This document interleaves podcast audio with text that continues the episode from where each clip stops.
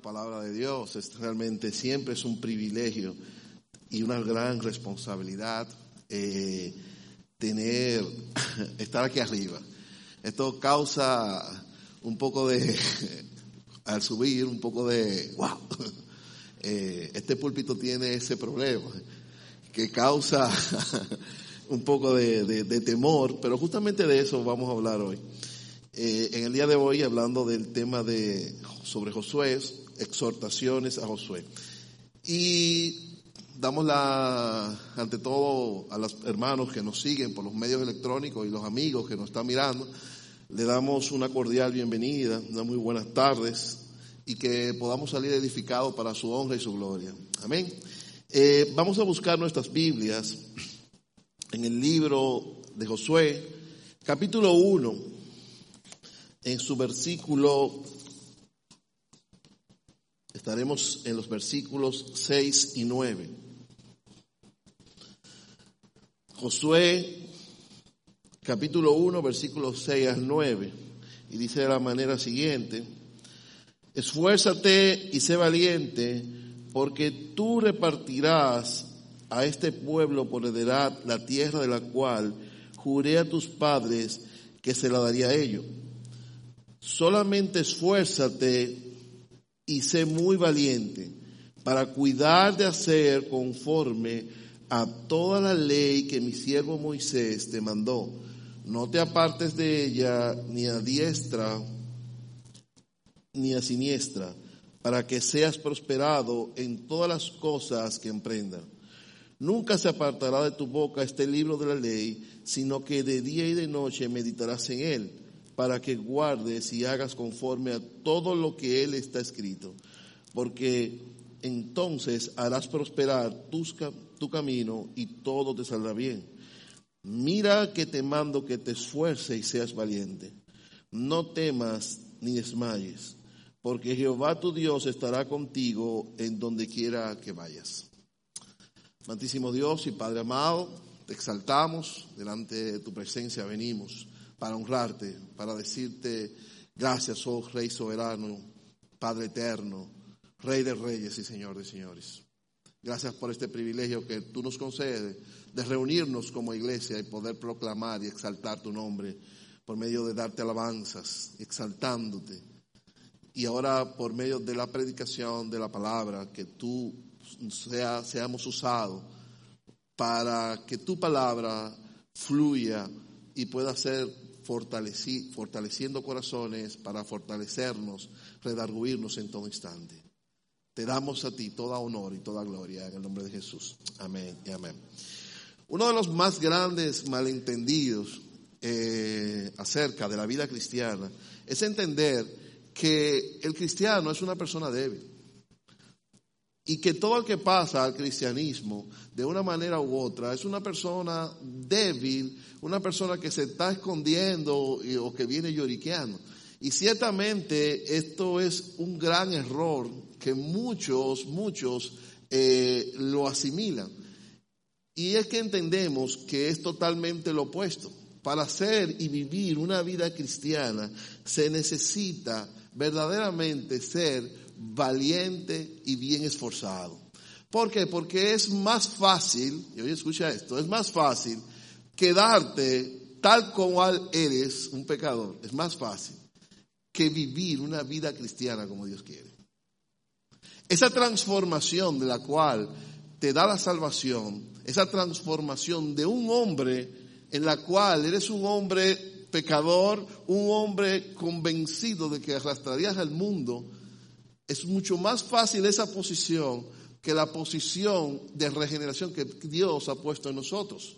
Y es por eso que en el día de hoy me gustaría hablarte de este tema acerca de la exhortación a Josué y qué clase de valentía realmente necesitamos.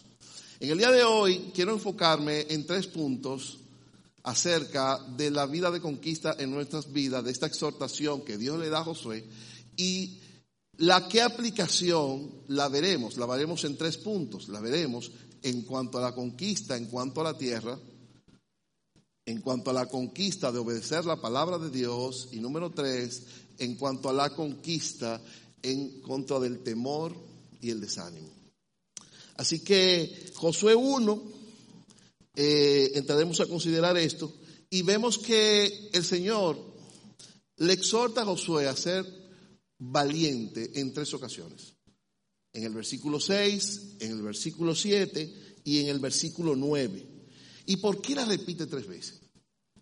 ¿Por qué lo repite tres veces? ¿Por qué Dios le indica tres tareas en las cuales él necesitaba ser valiente y esforzado?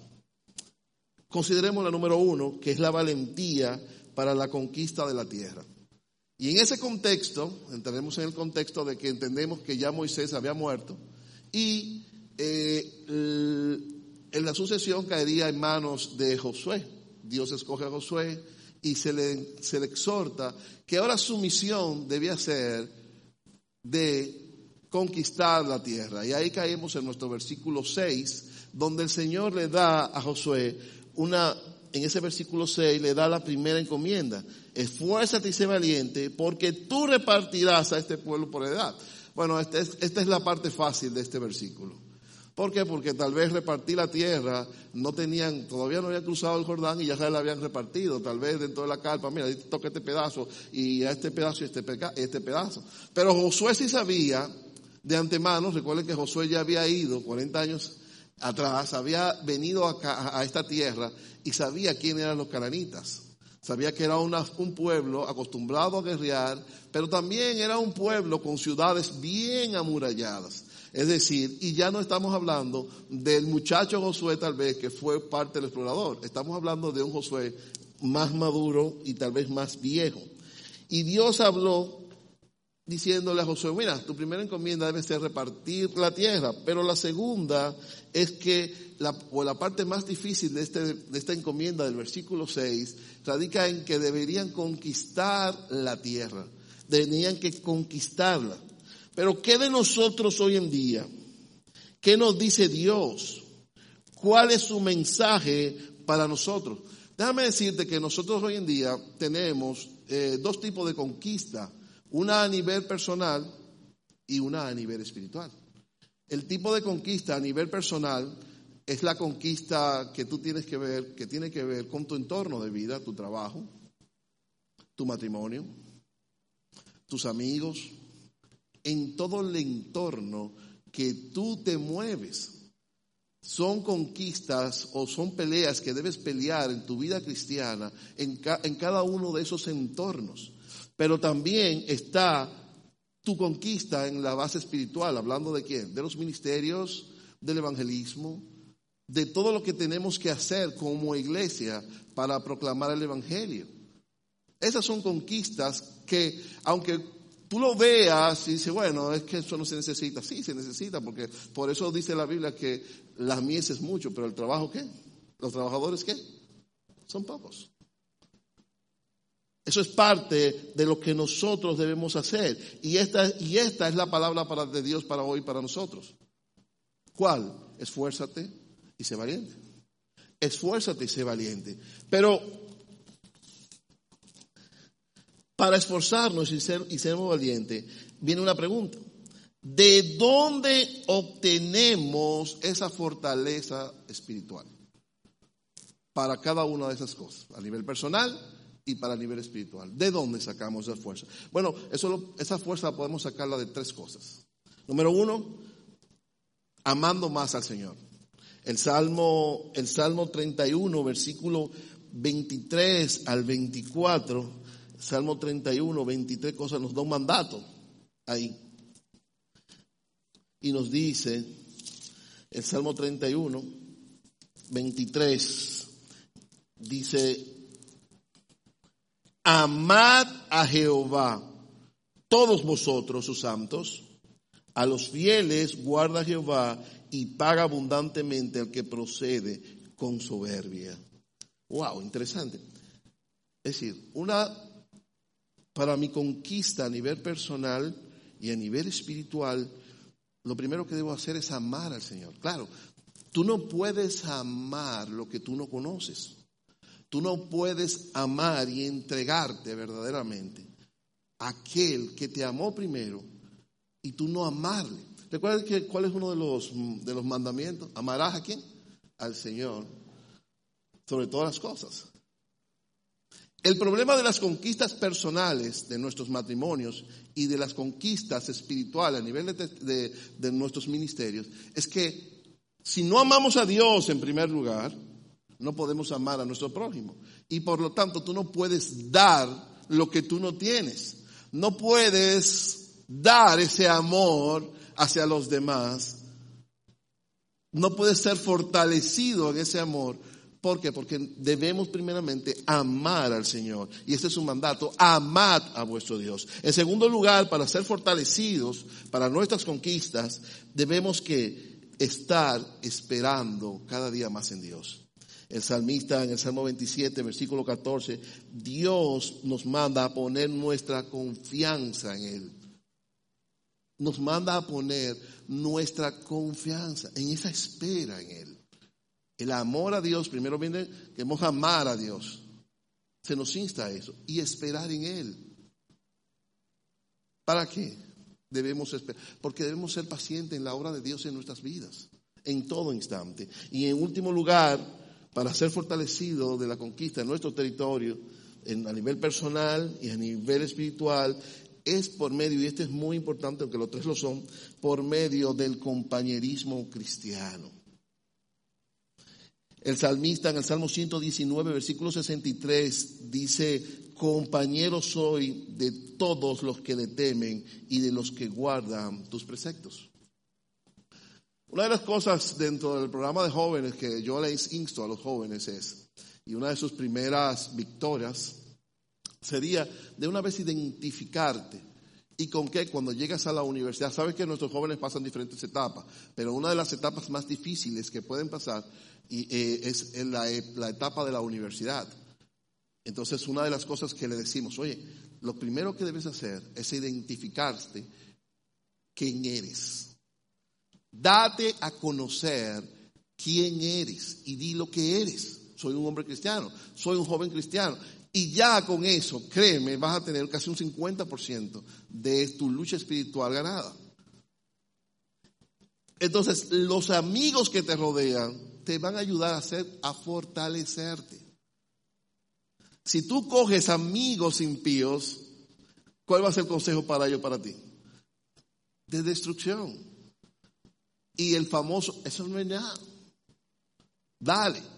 Y no hay una cosa más, no hay una cosa más grande, que es que, señores, lo fácil es que a ti se te pegue lo malo.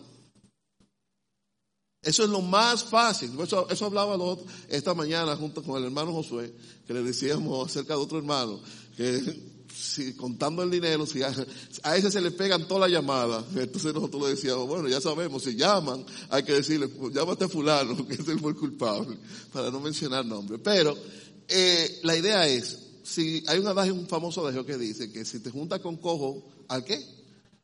Ustedes no se han fijado que lo que uno imita siempre es alcohol. Oye, lo malo. Nadie imita lo bueno. Es como decía el pastor esta mañana. Bueno, el problema es que está, estamos todos dañados. Y uno es más fácil siempre imitar lo que ya es uno. Los amigos, los amigos a, nivel espiritual te ayudan, pero amigos en la fe. Ese es el caso, tenemos casos en la Biblia, en el caso de Daniel. ¿A quién escogió Daniel? No lo hizo solo la lucha. Escogió que a tres varones igual que él. Tres de ellos. Y eso te, da te dará la fortaleza que tú necesitas en, en, situaciones y en circunstancias de tu vida espiritual. ¿Quién te puede ayudar mejor o aconsejar mejor en tu vida matrimonial que una persona, un hermano que tú veas por su ejemplo que lleva un matrimonio como Dios quiere? Es así, esa madurez es la que necesitamos. Entonces, tres cosas te van a ayudar a tú ser fortalecido para una conquista personal y espiritual. En primer lugar, amar a Dios. En segundo lugar, a esperar en Dios. Y en tercero, tener amigos cristianos que te ayuden. Eso es parte. Y eso es parte vital para la conquista que tanto necesita a nivel personal y espiritual. En segundo lugar, vamos a ver la valentía para obedecer la palabra de Dios. El versículo 7 vuelve sobre y vuelve y vuelve y repite la misma palabra diciendo, solamente esfuérzate y sé muy valiente. Y aunque pareciera igual, aquí hay algo diferente. El versículo 6 está hablando acerca de la conquista a la tierra, pero el versículo 7 está hablando que tú vas a necesitar fortaleza y valentía. Mira para qué. Para guardar y obedecer la palabra de Dios. Y esa fuerza y valentía que se le dio a Moisés, que dio la ley, ahora Josué la necesitaba, esa fortaleza, para guardarla y hacerla que se obedeciera. Ahora, ¿cómo logramos esto? ¿Cómo logramos que obedecer la palabra de Dios y esa valentía? Bueno, el mismo versículo nos lo contesta, el versículo 8. Dice que nunca se apartará de tu boca este libro de la ley. Y cuando dice que nunca se apartará de tu boca este libro de la ley, habla acerca del qué? Del conocimiento de la palabra de Dios que nunca se aparte de tu boca este libro de la ley. Habla del conocer la palabra de Dios. Y cuando hablamos de conocer, no es que tú le pases por encima los versículos, no es que tú, bueno, ya la leí como una, como algo medio litónico, es decir, para todo nada me faltará, bueno, ya la leí, ya cumplí, por cumplirla. No, es estudiar la palabra del Señor es conocerla. Recuerden que esta mañana hablamos, ese conocer es que, es intimar, es que tú conozcas verdaderamente la palabra de Dios y lo que Dios tiene para ti. Pero en segundo lugar, no solamente debes conocerla, dice también, sigue diciendo el versículo 8, que nunca se apartará de tu boca este libro de la ley, mira ahí, sino que de día y de noche meditarás en él. Wow. Y cualquiera lee y habla acerca de esta meditación eh, y se confunde. No estamos hablando de estas personas que se ponen eh, y comienzan, um, um".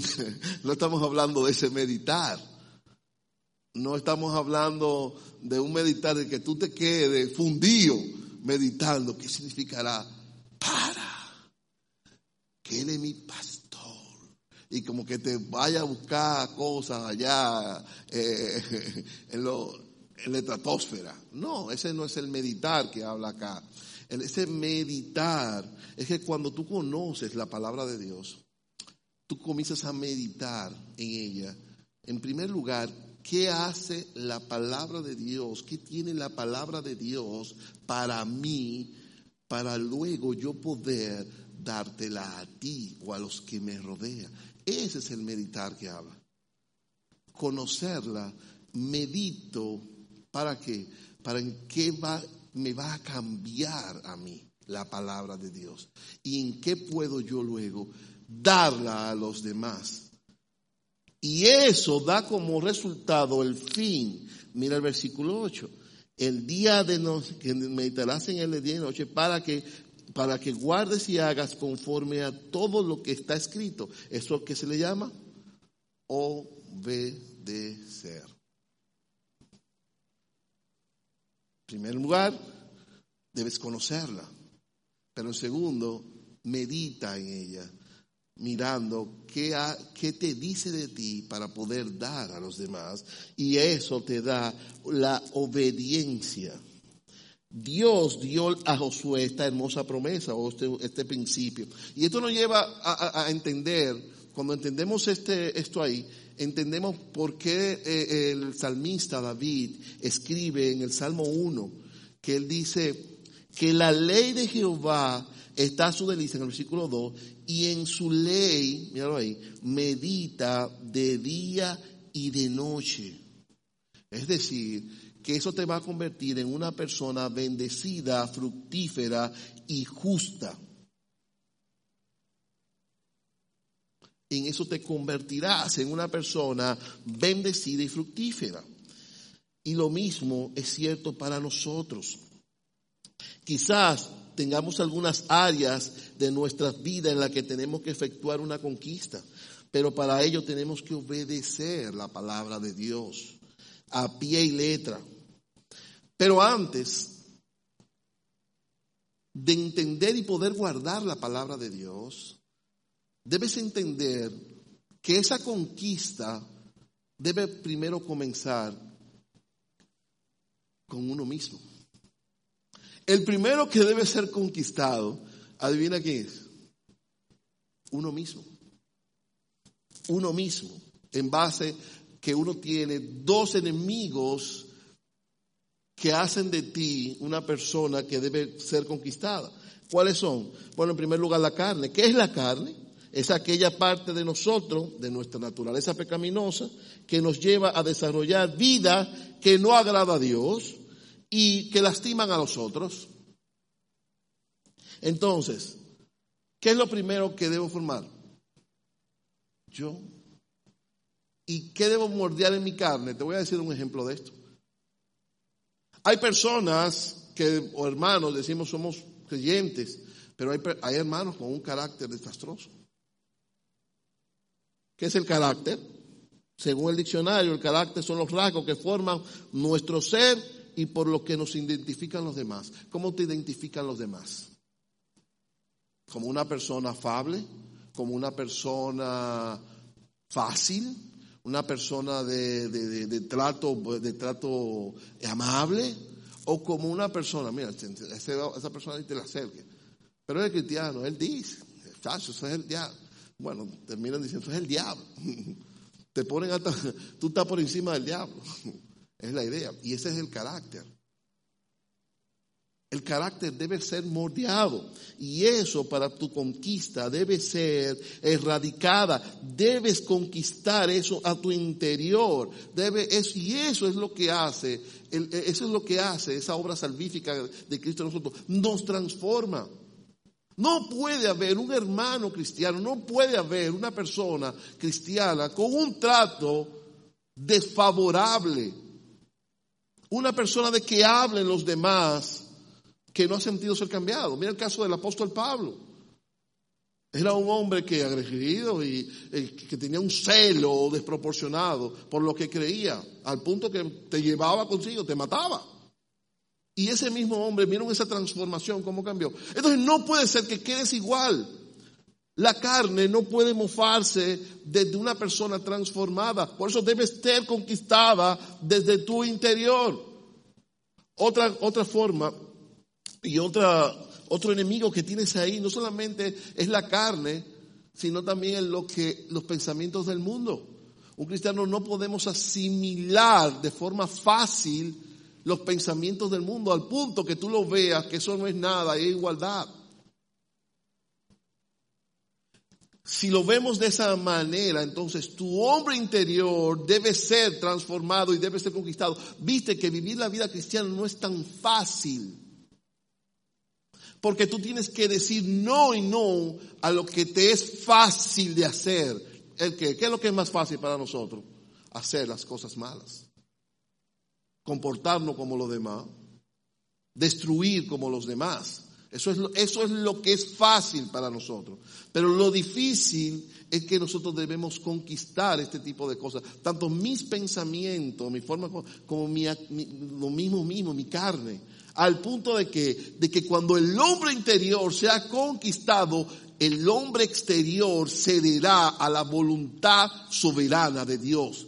Cuando Josué estuvo listo para eso, entonces estuvo listo para conquistar la tierra prometida. Por tanto, Dios conquistó su corazón. Y Dios conquista diariamente corazones provocando a hombres pecadores como cada uno de nosotros y convirtiéndolo en lo que realmente somos ahora, una nueva criatura en Cristo, que no cedemos a los deseos del mundo ni a los deseos de la carne. La vida cristiana es entonces, no es para débiles, requiere mucha fuerza y poder para conquistar nuestro hombre interior. Que hemos visto hasta ahora, hemos visto que para conquistar, así como esa exhortación que Dios le dio a Josué, necesitamos conquistar dos áreas de nuestra vida, nuestra parte personal y nuestra parte y nuestra parte espiritual. Eso lo conseguimos con tres cosas: ¿eh? amando a Dios, esperando en Dios y con nuestros compañeros, el compañeros que nos rodeamos. Pero también debemos conquistar amando y guardando la palabra de Dios. Y esto se da en nosotros porque debemos en primer lugar conocer, meditar para poder obedecer. Para lograr obedecer, entonces, nuestro hombre interior debe ser conquistado a la voluntad de Dios, entonces tendremos un corazón expresamente transformado para hacer y realizar la voluntad de Dios. Entonces, último lugar, como último, veremos la valentía contra el temor y el quebranto. Versículo 9. Mira que te mando, nuevamente, mira que te mando que te esfuerce y seas valiente. No temas ni desmayes, porque Jehová tu Dios estará contigo en donde quiera que vayas. Dos cosas atentan contra nuestra obediencia a Dios. El temor y el quebranto o el desaliento espiritual. Por eso Dios le dijo a Josué, mira que te mando que seas, que te esfuerces y seas valiente y no temas, en versículo 9. Y, y el temor no es más que tener miedo o estar asustado. ¿A qué temía Josué? Bueno, Josué temía varias cosas. Él, tenía temor a tener que guiar a un pueblo. Señores, no era una, situación fácil. sobre él caía un pueblo difícil. Miren todo el problema que tuvo Moisés en el desierto, imagínense. Imagínate ahora Josué. Y en esta parte más de guerra. El temor de no estar a la altura de su trabajo, como lo hizo Moisés, o el temor de dirigir un pueblo en batalla. ¿Cuál es tu temor? ¿Cuál es tu temor? Uno de los más grandes temores de nosotros los seres, eh, nosotros los hombres, es el temor a la muerte. Creo que es el, número uno. Eh, el temor a la muerte. ¿Por qué? Porque le temes a no saber del mañana. Temes a no tener el control, a dejar, y específicamente tememos a dejar seres queridos y cosas específicamente que has logrado tal vez en la vida. Tal vez esto es fácil decirlo, pero en el momento ahí, eh, a veces, eh, tal vez uno comienza, concho, le dejar a mi familia, si es que si me muero, voy a dejar mi familia. Y eso es un proceso, pero debemos entender que eso es un temor que debe, debe ser conquistado. Temor es la, y por eso definirlo de la siguiente manera, que el temor, a diferencia de la fe, el temor es la incertidumbre de lo que se espera y la duda de lo que no se ve. Mientras la fe es lo contrario. El temor es la incertidumbre de lo que no se espera y la duda de lo que no se ve. La fe está forjada en Dios, el temor se enfoca en las circunstancias, en los peligros de, nuestra, de nuestros miedos. Tenemos mucho temor, no solamente a la muerte, sino de hacer ciertas cosas. Muchas veces te dices a ti mismo, no estoy preparado para hacer ciertas áreas que debes realizar en la iglesia. Llegas, te quedas tal vez sentado en esa silla, tal vez te da hasta temor a hablar con los hermanos. A veces tienes un temor que te, tú mismo dices, que yo siento como que nadie me habla. Y, y son cosas realmente que te quebrantan, te limitan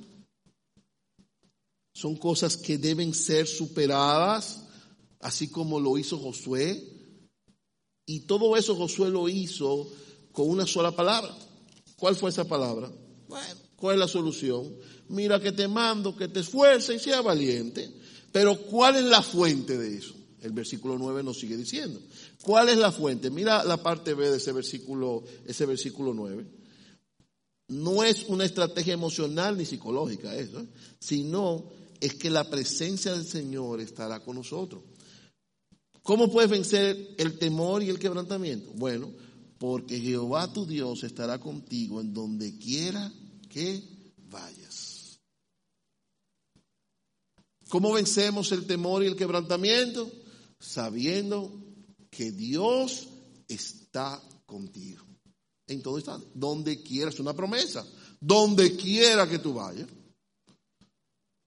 Un ejemplo de esto lo vemos en el caso del apóstol Pablo, en el libro de los Hechos de los Apóstoles, en el capítulo 27, eh, cuando el naufragio, antes del naufragio, la tormenta, y cómo le dice que, Pablo le expone, oye, no, no, se preocupe, no le va a pasar nada. Y tú estás hablando, oye, ¿quién era que estaba fortaleciendo a esa gente? El tipo que iba a llevar, lo iban a llevar para Roma a ser juzgado. Oye, ¿quién es que daba la fortaleza? A veces las, las, cosas, como hace las cosas el Señor, dice que, que una, un ángel se apareció y le dice, oye, no le va a pasar, no le va a pasar nada. Tú vas a llegar allá donde César. Y eso es una promesa. Tanto los versículos 7 terminan con esa misma promesa. Todas las cosas que, que, que te va a ir bien, con todas las cosas que tú, que tú emprendas, también el versículo 8, porque entonces hará prosperar tu camino y todo. Es decir, creer en ese Dios Dios está contigo. Óyeme, y obedeciendo la palabra de Dios, te va a ir bien. Donde quiera que lo que haga, lo que, cualquier cosa que emprenda, Dios está ahí contigo y Dios estará siempre contigo. Una de las cosas más que realmente deberían, nos deberían fortalecer.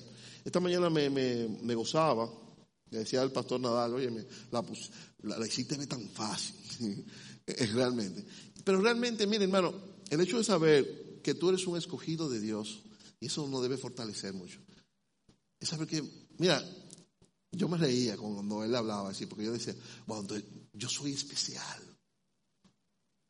Dios me miró, Dios me escogió. Yo soy uno de los que no merecía nada, porque recuerden, no había nadie, pero Dios me escogió. Y no solamente Él me escogió, él ha prometido que va a estar contigo donde quiera que tú vayas. ¡Wow! ¡Qué promesa! Agárrala, créela. Porque Dios estará siempre en medio nuestro. Y no importa lo que te venga, vendrán problemas. Porque esa es la vida cristiana.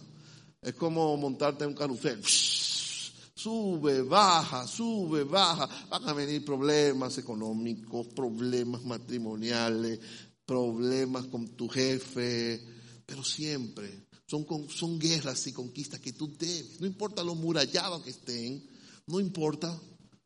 Él estará ahí contigo presente. Y recordando entonces y resumiendo lo que dijimos en el día de hoy, hemos dicho que tú necesitas ganar esa conquista personal y espiritual a tu vida y eso tendrás fuerza amando más al Señor, ama más al Señor. Ama. Tú no puedes no puedes querer y anhelar lo que tú no amas. Si escogiste una carrera fue porque sentiste amor por ella. Pero Dios te escogió, ámalo y Él te amó a ti primero. Espera en Él.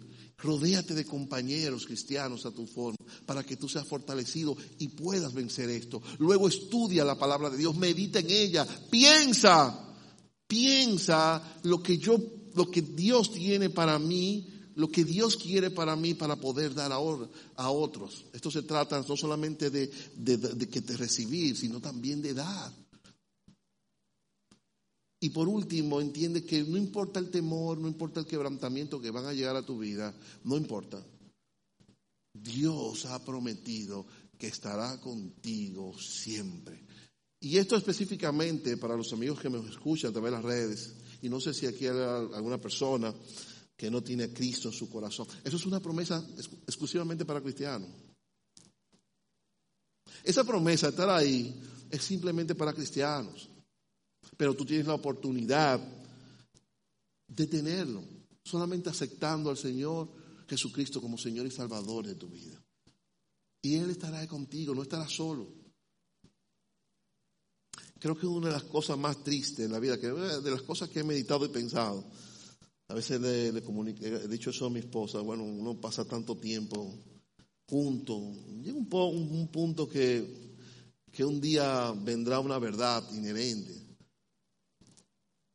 y, más cuando uno se acostumbra a estar eh, solo, es decir, junto para arriba y para abajo. Y, va a llegar un momento que, sabemos que va a pasar, Pero lo que me da satisfacción es, pero yo no voy a estar solo. En ese momento, Cristo va a estar conmigo. Él lo ha prometido. Y aún en cualquier circunstancia, en medio de, la más grande temor que nosotros de la muerte, Él ha prometido estar con nosotros.